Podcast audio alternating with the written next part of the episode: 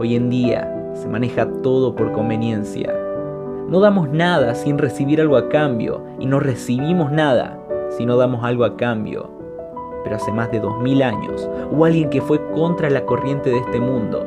Alguien que, sin esperar nada a cambio, lo dio todo, aun su propia vida, para salvarme a mí, para salvarte a vos, Jesucristo.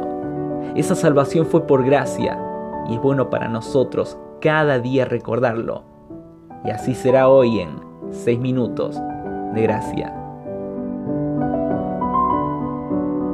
Muchas gracias por orar, gracias por estar cerca. Recibí varios mensajes y este tiempo de 6 minutos de gracia lo extraño. El otro día terminamos con una frase. ¿Por qué vivimos como mendigos siendo hijos de rey? Y yo quiero compartir hoy, pensando en esto, compromiso o convicción.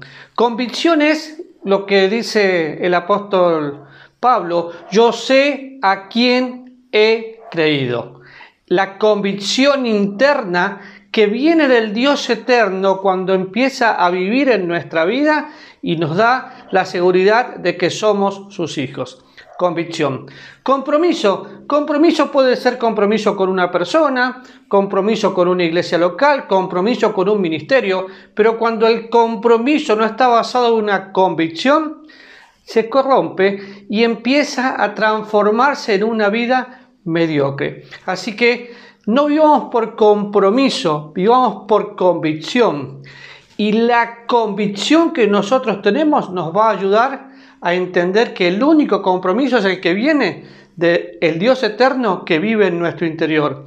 Durante muchos años vengo escuchando personas que sufren la vida cristiana, que tratan de vivirla pero no pueden y no puedo entender cómo nosotros, siendo hijos del soberano de los reyes de la tierra, siendo copartícipes con Cristo, siendo coherederos de Dios, siendo renovados, siendo salvos y todo lo que usted puede encontrar, vivimos en una manera mediocre.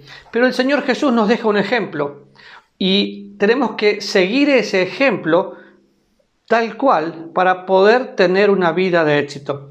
San Juan 10, 17 dice, por esto me ama el Padre, porque yo pongo mi vida para volverla a tomar. Yo pongo mi vida para volverla a tomar. Y qué importante es este versículo, porque la muerte de Cristo fue un ejercicio de su propia voluntad.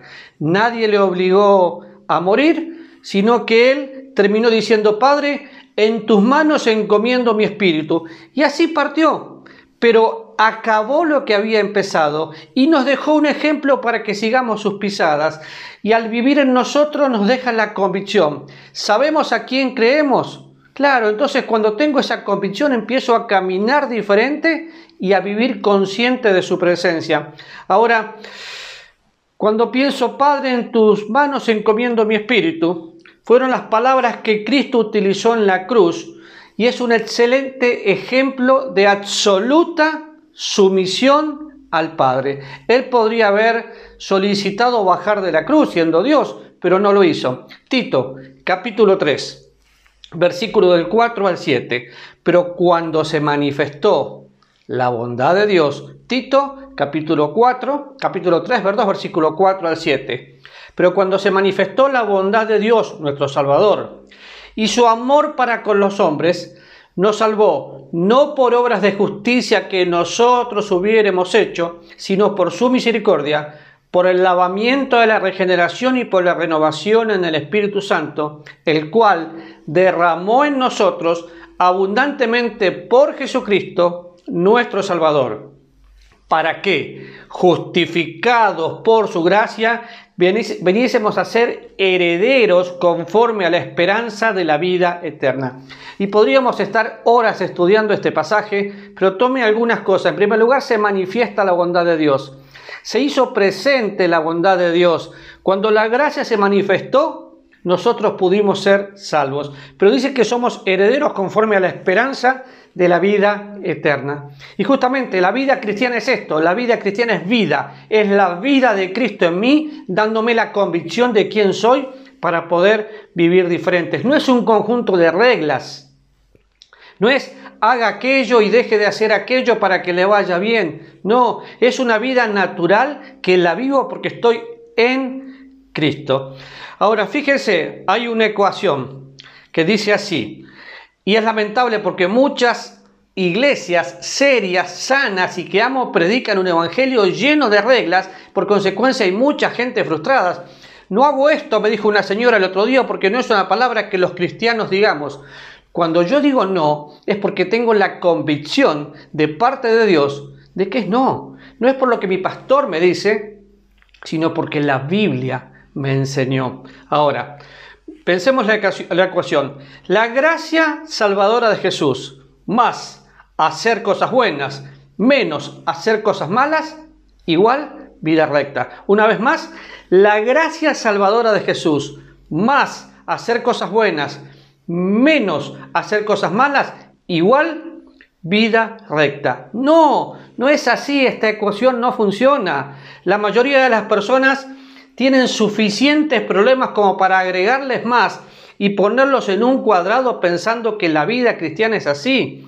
Lamentablemente esto que comienza como una regla se transforma en doctrina y luego no funciona y la gente cree que esta es la ecuación correcta. Tome su Biblia y fíjese en Mateo capítulo 23, entre versículo 1 y 4, cómo el mismo Señor Jesús condena a los fariseos que ponían cargas muy pesadas. Trasládese a Juan capítulo 8, versículo 36, y dice que si el Hijo del Hombre nos da libertad, somos verdaderamente libres. De esa libertad vamos a hablar el próximo martes, pero piense, ni guardar la ley de Dios, ni esfuerzo propio, ni abstenerme de ciertas cosas me hace salvo o más santo. Si soy salvo, siempre salvo. Y si soy salvo, siempre santo. No por lo que hago, sino por lo que Dios hizo. Así que no se pierda el otro martes. Le espero acá. Gracias por orar. Acompáñeme orando por mí. Vamos a definir legalismo. Pero, convicción o compromiso. Yo sé a quién he creído. Convicción, convicción, convicción. Nos vemos el martes.